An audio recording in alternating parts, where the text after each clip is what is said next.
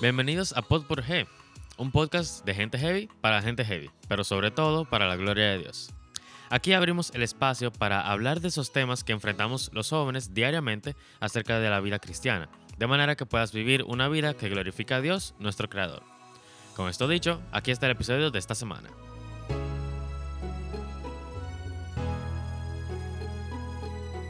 Hello, hello, bienvenidos a un nuevo episodio de Pod por G, un podcast de gente heavy para gente heavy, pero sobre todo para la gloria de Dios. De este lado se encuentra Esther, una de sus hosts usuales, y me encuentro aquí acompañada por David.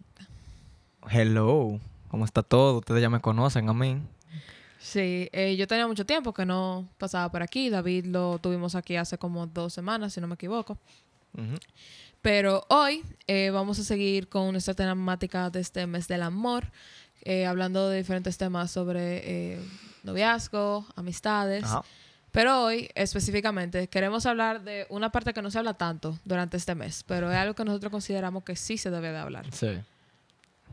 Bueno, chicos, como ustedes sabrán, este, este mes eh, acarrea mucha felicidad. Mucha gente dice, oh, sí, qué lindo, vamos a celebrar con, con mi persona especial. Puede ser un amigo o tu novia. Pero mucha gente ignora el hecho de que en este mes también es uno de los meses con un... ¿Cómo se dice? Como con un stand... ¿Cómo se dice esto? Como de... Un estándar. No, esta no es la palabra, como eh, un rango. Rango, Ajá. podríamos decir. No sé, digamos así.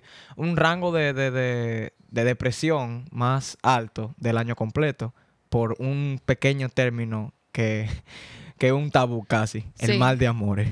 Sí, así mismo como hay muchísima gente que están saliendo con su persona especial, con sus amigos, también hay mucha gente que está sufriendo el hecho de que no están con una persona en Ujú. específico. Y de eso nosotros queremos hablar el día de hoy a ustedes. Como ustedes sabrán, los cristianos, nosotros tenemos manera diferente a la que el mundo lidia con las diferentes cosas. Y el mal de amor es una de ellas. Por lo tanto, eh, hoy nosotros recopilamos muchísimos consejos de diferentes jóvenes cristianos de aquí de Iglesia Oasis y otras iglesias que nos van a ayudar a cómo lidiar con esa situación. Perfecto. Pero antes de nosotros comenzar, yo te quiero hacer una pregunta a ti, David. ¿Qué será? ¿Alguna vez a ti te han roto el corazón? No. ¿Cómo que nunca te han roto el corazón? Pasa es que yo no estoy en eso, yo estoy en mis estudios. Bueno, O sea, sí, no es, no es mentira que me ha gustado, me han gustado algunas personas, pero normalmente no es nada del otro mundo. Es gente que yo la conozco un día y no la vuelvo a ver al día siguiente. Entonces, no yo, algo- olvido rápido. no es algo que tú te pases un proceso de duelo, Sí, de a- desamor. aún no, y espero que, que todavía yo no estoy preparado para eso. Ojalá. Eh, yo sí te puedo decir, a mí me han roto el corazón varias veces. Eh, Pobrecita. no sí. No solo, yo creo que eso de romper, romper corazón no solamente es algo que aplica a relación amorosa. Yo también diría que puede ser amistades, sí, podría. eh, amigas que se han ido de mi vida y ha dolido mucho ese proceso. Y yo creo que a partir de esas experiencias y me imagino de las cosas que tú has escuchado de tus amigas, porque eso sí. eh, nosotros vamos a darle diferentes consejos el día de hoy. Entonces, pero antes de nosotros entrar a la parte donde le damos todos los consejos a ustedes, primero queremos dar una buena definición de lo que es mal de amores. Entonces, según la página web de Psicología y Mente, eh, el mal de amores es la situación de sufrimiento, malestar y discomfort que vive una persona ante la dificultad o ausencia de posibilidades de vivir una relación de pareja con la persona amada. Entonces, tú puedes En, poner en eso en términos simples. En español, eh, básicamente un, mal, un malestar eh, sentimental, no necesariamente físico, que se produce cuando tú ya no tienes ese contacto del que tú estabas acostumbrado con, esa, con otra persona. De hecho, es por eso que pasa. Porque como ya tú estás tan acostumbrado a estar con esa persona y como a lo que ella te hace sentir, a lo que tú sabes que tú le haces sentir a ella o a él, eh, ya llega un- cuando te lo quitan de repente, tu, mente no sabe cómo lidiar con ello. Y ahí es lo que lo- llega lo que nosotros llamamos como mal de amores. Sí, yo creo que mal de amores puede ser varias cosas, no solamente que eh, cuando tú rompes una relación. Yo creo que mal de amores también puede ser cuando tú te ilusionas con una persona También y esa ser. persona no te corresponde. Ya, eso sí es triste ahí. Sí, bastante. Eh, y también puede ser eh, ruptura de cualquier tipo de relación, no solamente de pareja. Sí. Entonces, los consejos que vamos a compartir ahora eh, pueden aplicarse a cualquiera de esas situaciones, ya sea de que te rechacen, que tú termines con alguien, que tú termines una relación de amistad, o incluso que tú te enamoraste solo y que esa persona no te corresponde. Y El clásico. tú tienes que lidiar con eso. Bueno, Imagínate. La lista de consejos va a estar dividida en dos partes. Primero tenemos la parte preventiva, que es lo que tú haces antes de tú involucrarte con una persona para tú amortiguar el efecto de un corazón roto, porque realmente yo soy de la gente que dice que un corazón roto tú no lo puedes evitar. Eso es inevitable, ¿verdad? Exacto, es, eso es parte de- del pecado, de la caída. Eventualmente te va a pasar. Sí, no solamente con... En algún momento tú vas a sentir un momento de frustración por algo en alguna de tus relaciones. Y ya después, que es la parte curativa, que ya es que tú haces después de que te, te desgraciaron la eso vida. ya, eso ya para, para la parte del duelo. Exacto, la parte del duelo, cómo tú lidias con eso. Entonces, eh, comenzando con la parte preventiva, como yo dice que hay... Los corazones rotos son inevitables. Eso es parte de nuestra naturaleza y es algo que nosotros vamos a tener que lidiar hasta que Cristo venga. Ahora bien, hay cosas que tú puedes hacer para amortiguar esos efectos, que no que en el momento que llegue no sea tan difícil el proceso de tu sanación. Claro. Eh, muchos de los consejos que vamos a hablar ahora en esta parte, eh, nosotros hablamos de ello en el último episodio, de me gusta alguien que hago. Pero, eh, aparte de eso, vamos a agregar algunos. Sería muy bueno que ustedes lo escuchen, realmente es muy un buen episodio para saber qué hacer cuando alguien te gusta. Pero vamos a irnos más específico de cómo prevenir un corazón roto. Entonces, el primero, Diga no al yugo desigual. bueno, la regla de oro en cuanto a las relaciones amorosas dentro de la iglesia Ya es evitar el yugo desigual. Pero eso es algo que a nosotros nos pasa por arriba en la- muchas ocasiones. Sí, es cierto. ¿A ti, a ti alguna vez te gusta Claro que sí. Lamenta- lamentablemente, eso es casi una ley eh, de, de vida que dentro de la iglesia no hay mujeres bonitas de mi edad. Nunca ha habido. Y Em. ya la- ajá. Y la las más bonitas de mi edad, de, de- o dentro de mi rango de edad, son mis hermanas. Y entonces, ¿qué voy a hacer yo? Yo no me voy a poner, imagínate. bueno, em, qué, qué linda anécdota. Ajá, es que ma- ajá. Pero eh, sí, es una realidad. Uno no siempre lo que uno le gusta, uno no siempre lo va a encontrar dentro de la iglesia. Pero es algo que claramente está establecido en la Bibli- Biblia. En 2 de Corintios 6, 14, tú puedes leerlo.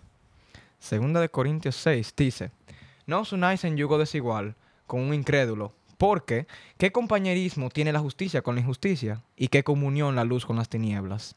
Sí, eh, es algo, un versículo que se repite mucho dentro de la iglesia. Podríamos hablar de él en un episodio del cliché. Deberíamos. Pero algo que la gente no entiende es por qué es tan importante tú no estar con una persona que haga yugo desigual contigo.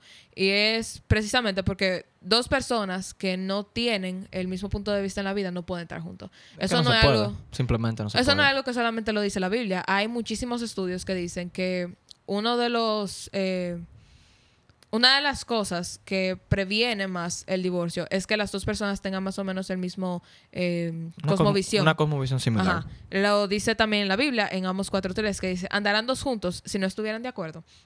Si tú te metes con una persona eh, que no es cristiana, en algún punto u otro tú vas a tener que lidiar con un corazón roto, ya sea porque eh, llegan a un punto donde tienen que romper esa relación, o aún peor, se casan y tienen que lidiar tien- con todas las cosas que conlleva tú casarte Ya con una sabe. persona Ahí, que no es cristiana. ahí sí es fuerte. Sí. Pero bueno, sí, lo, con respecto a lo del yugo desigual, eh, es bueno mencionar de que, ¿cómo decirlo? Cuando tú te unes con una persona que no piensa igual que tú, lógicamente tú vas a tener, va- van a haber choques ujú. y lamentablemente tú no, tú no la amas. O sea, va, va a sonar feo, pero cuando te gusta una persona es como un sentimiento muy espontáneo y que tú, tú mismo no controlas. Y puede ser nada más por cómo ella se vea o por cómo te habla ¿Cómo te hace sentir? o cómo te hace sentir cuando eh, ella o él hace cosas que a ti te gustan. Pero luego que tú llegas a intimizar más con esa persona, tú te vas a dar cuenta de su verdadera naturaleza. Porque como dicen por ahí, bueno, se me olvidó quién fue que dijo esta frase, pero en medio de la tribulación es donde la gente muestra su verdadero carácter. Sí. O sea, la- la, gente, la gente muestra sus verdaderos colores eh, sin intención, no intencionalmente. Y eventual, eh, va a pasar. De qué va a pasar, va a pasar. Cuando pase, tú vas a tener que tomar una decisión muy fuerte. Sí. Que va a ser, si ya tú estás casado, divorciarte, no solamente porque la iglesia te lo va a decir, porque tengan en cuenta, todos los hermanos le van a decir, esa mujer no te conviene. Sí, los Ahora, mi- los de que, de que tú hagas caso no es cosa tuya. Sí, eh, y de igual manera uno piensa que por fuñir, pero la realidad es que todas las reglas que hay dentro de Es la que Biblia así simplemente. es para protegernos. Eh, Dios sabe que eso no va a funcionar y Él te lo avisa desde antes de tiempo. Ahora, que tú no le hagas caso a eso y tú te fuñas, ya eso... Esos son otros ya 500, eso eso son otros tú. 500. Bueno, el siguiente punto dice, date tiempo de conocer a la persona. Hmm. Eh, nosotros lo mencionamos en el episodio anterior, pero el noviazgo entre dos cristianos siempre tiene en vista al matrimonio. Entonces tú tienes que darte tiempo, tú tienes que tener paciencia y mucha fe para que tú no tomes una decisión apresurada. Claro. No creas que la mentira de que solo puedes conocer a alguien en el contexto del noviazgo. Porque que realmente tú vas a serte novio de una persona después de que sea tu amigo. De, yo tengo una, una, una creencia muy firme y es que mi novia o la que va a ser mi futura esposa va a ser mi mejor amiga.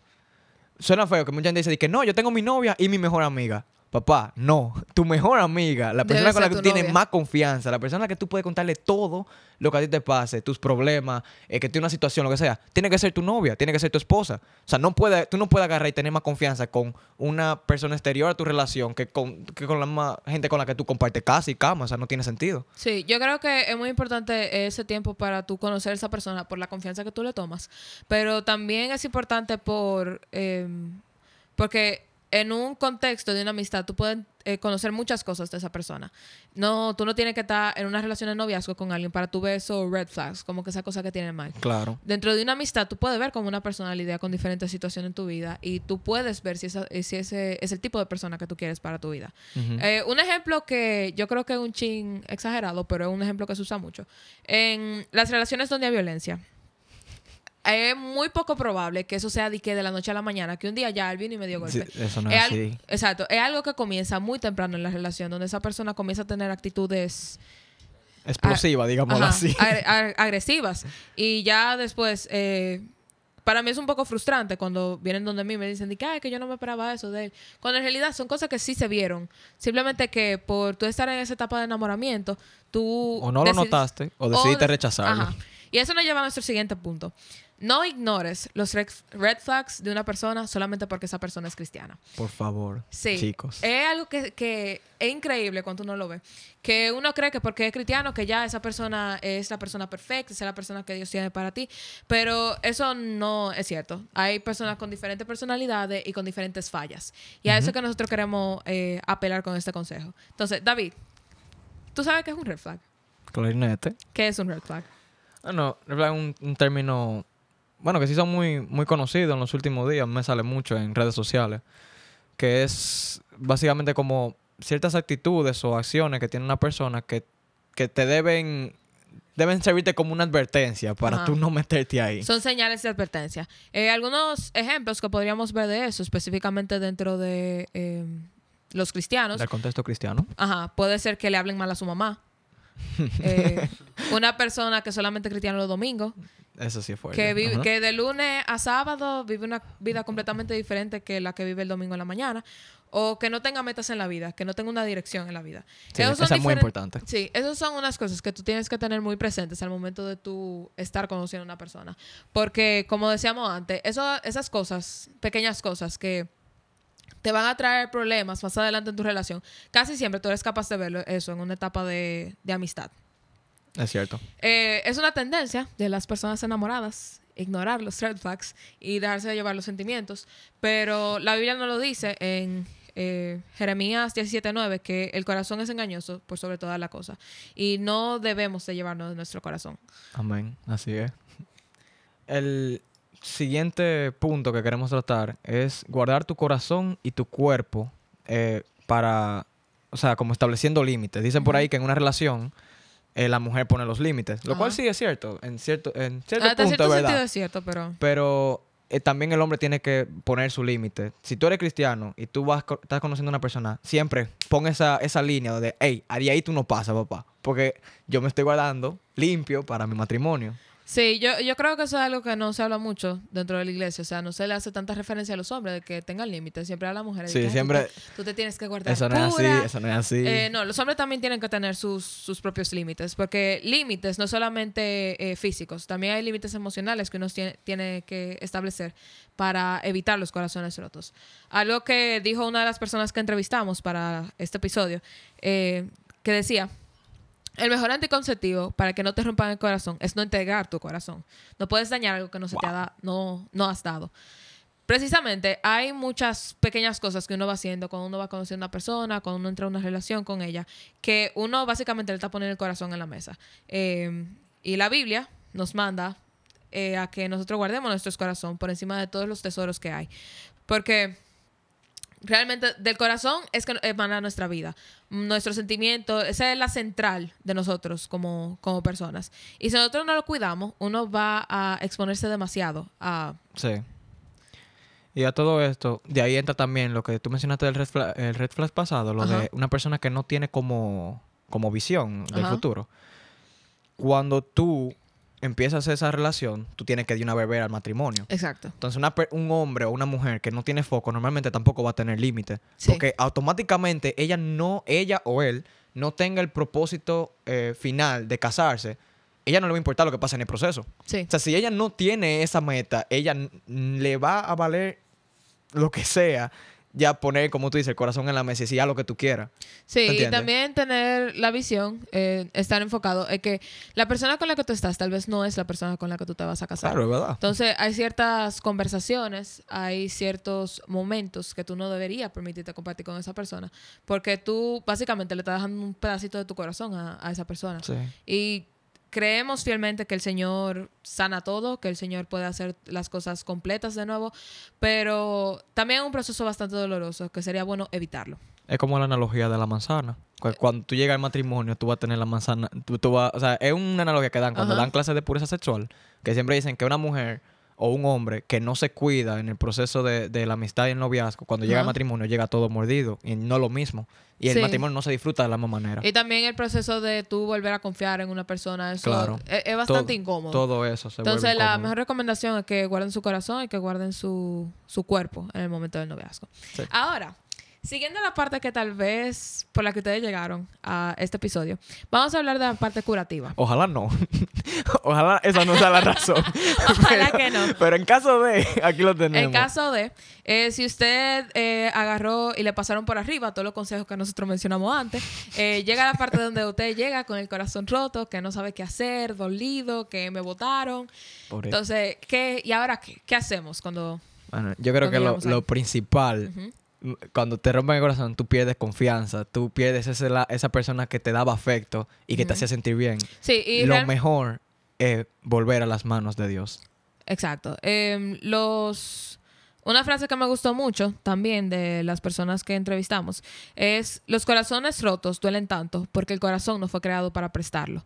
El corazón está destinado para conocer el amor leal y eterno que solo se encuentra en nuestro Creador. El, cuando a ti tú terminas con alguien, tú terminas una relación de amistad, es un sentimiento de rechazo. O sea, independientemente de, de lo que tú quieras ponerle y todos los sentimientos adyacentes, el central casi siempre es el rechazo.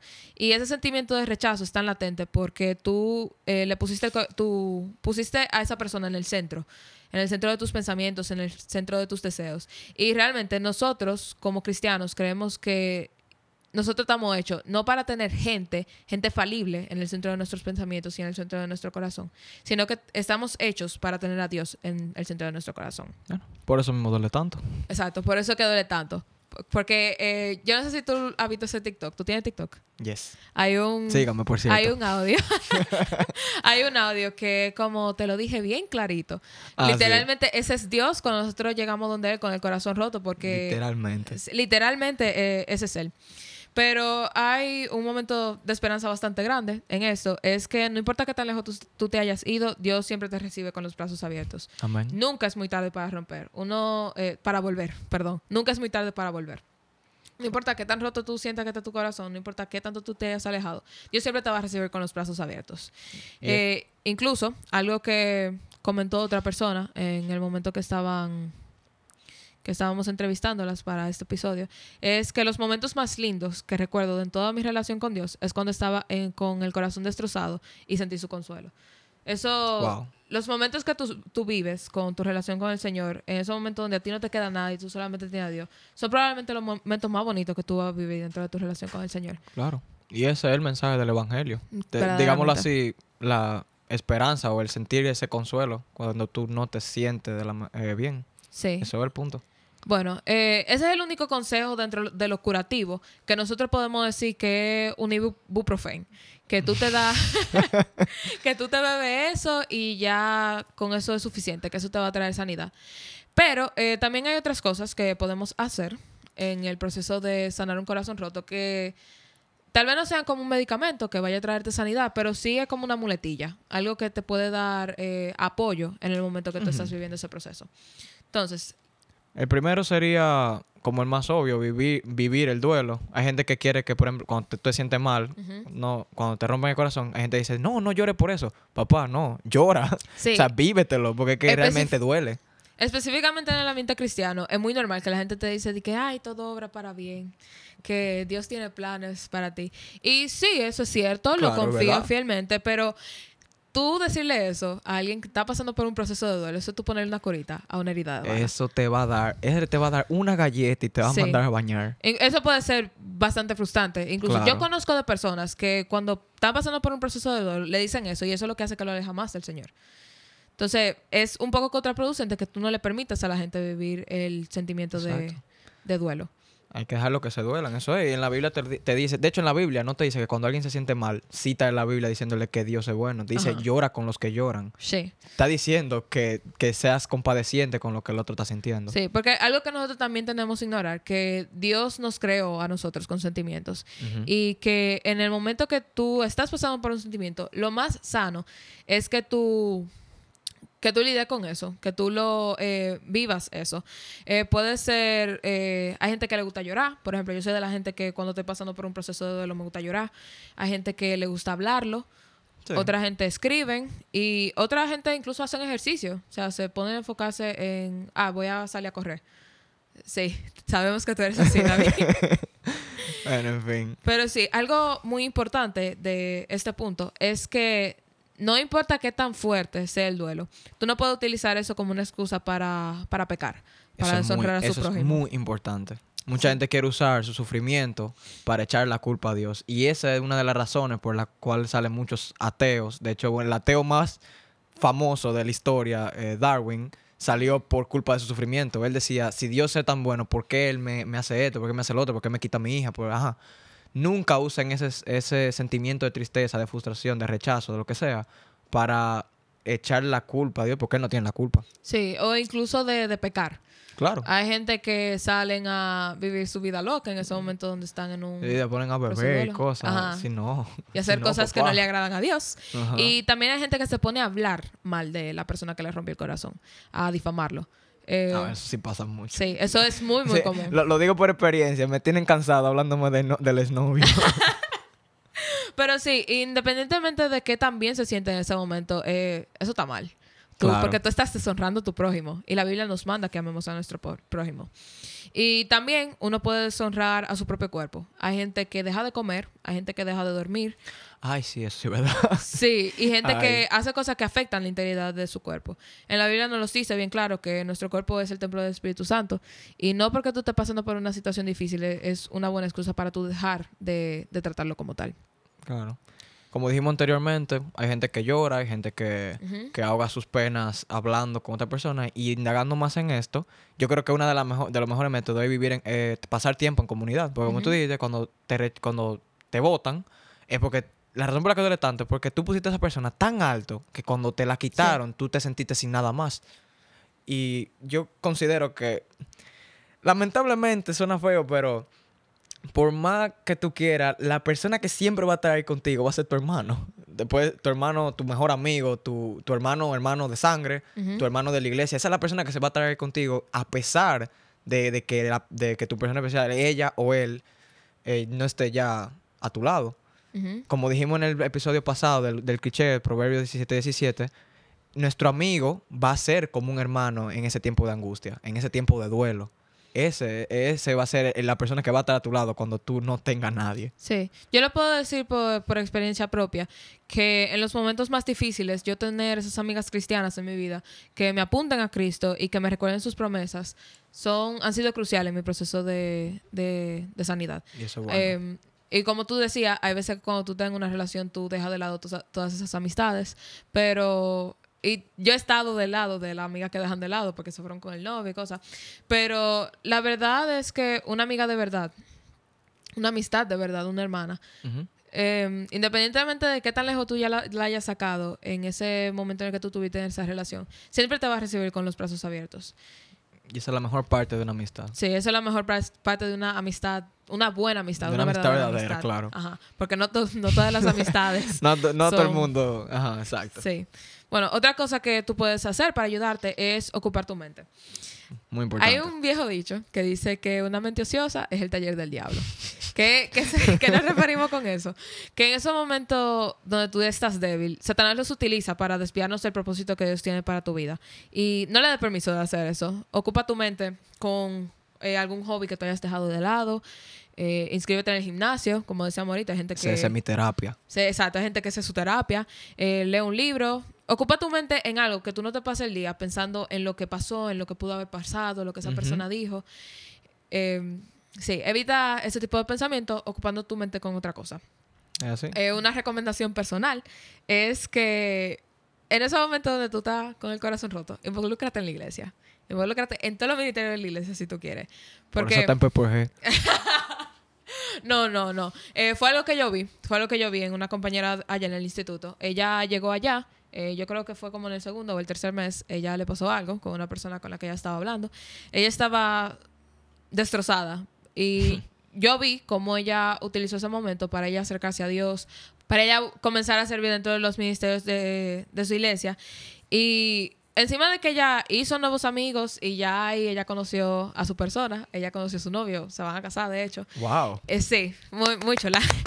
un, un success story ese. Qué Pero bueno. aparte de eso, ella también llenó su mente de la palabra de Dios. Como ella estaba tan ocupada dentro de la iglesia, ella se llenaba su mente de versículos bíblicos, de prédica, de las alabanzas que cantaban. Y eso la permitió a ella mantener presente el, el propósito que Dios tenía para su vida. Para que ustedes vean lo, lo poderosa que puede llegar a ser la palabra. Exacto. Entonces ya saben, métanse para su iglesia. Por que favor. para que se consigan al siervo. A los que están en y no vienen, vengan. Sí, por favor. Entonces, el siguiente punto Sería cortar contacto con la otra persona. Esa, ese es un chin fuerte para alguna gente. Claro. Hay gente que Ay. cree que puede quedarse siendo amigo de la persona que es su ex. Por favor, no haga eso. Eh, sí, eso no te va a dañar más. Eh, en un momento puede parecer normal, tú te puedes sentir bien, pero realmente es mucho más probable que eso pueda devolvérsete para mal.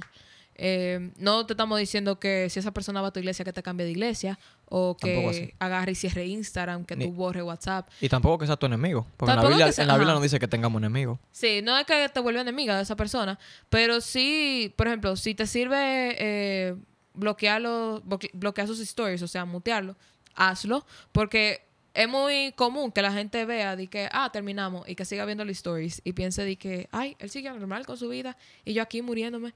Y eso puede ser Eso muy- da duro. Sí, eso da bastante duro en ese momento. Pero sí, eh, como decía David, en cuanto a la reconciliación con los hermanos, tú, preguntándote a ti, David, personalmente, ¿tú crees que dos personas pueden ser amigos después de, después de terminar? Mira, eso es debatible. De hecho, una vez me hicieron una pregunta parecida y, el curso entero me cayó arriba porque yo le dije, porque ellos me preguntaron, ¿tú perdonarías a una persona que te haya sido infiel? Y yo le dije que sí, pero es que no, cuando yo digo que la perdonaría, yo no me, yo no dije que yo iba a volver con ella. O sea, yo sí la voy a perdonar porque me haya, me haya votado, porque me haya sido infiel lo que sea. ¿Sabes que esa es la razón por la que terminamos? Pero perdonarla no implica que yo voy a volver con ella, porque no. o sea, si yo la dejé fue por algo. Digamos que haya sido por lo de yugo desigual, yo, yo no voy a volver con ella. Exacto. En la Biblia nos llama a nosotros a que seamos comprensivos con las faltas de los demás y que perdones a aquellos que los ofendan. Pero ahí no dice que tú tienes que volver a restablecer la, relación con esa persona. Es sano tú dejar ir esas raíces de amargura, tú perdonarlo, Claro. pero también es sano tú no volver a, a recuperar esa relación, porque al final eso puede eh, traer de nuevo ese recuerdo y puede ser muy, muy incómodo. Eh, sí, hay gente que pueden volver hacia amigos, que se tratan de... Puede como- ser. De hola, se han como- dado caso. Ajá, de hola, ¿cómo tú estás? Pero no es de que, que vuelve esa cercanía. Sí. Entonces, ya para finalizar, eh, queremos animarlos, darle una exhortación final, que independientemente de qué tan difícil pueda ser en este momento que ustedes están viviendo, eh, esperemos que no lo estén viviendo, sino que sea de que, ah, déjame aconse- para aconsejar a una amiga. Pero en caso de que sí, eh, el apóstol Pablo nos dice en 2 de Corintios que en Cristo todas las cosas son hechas nuevas. Eh, Amén. sabemos que los corazones rotos no son divertidos, sabemos que son bastante dolorosos, pero nosotros podemos confiar que la sangre de Cristo es suficiente para sanar esas heridas y que Él puede hacer nuestros corazones completos de nuevo. Amén. Eh, Que queremos finalizar dándole las gracias a todas las personas que ayudaron en el proceso de la creación de este podcast, porque David y yo sonamos como que tenemos pila de experiencia y cosas, pero, Pero la, mentira.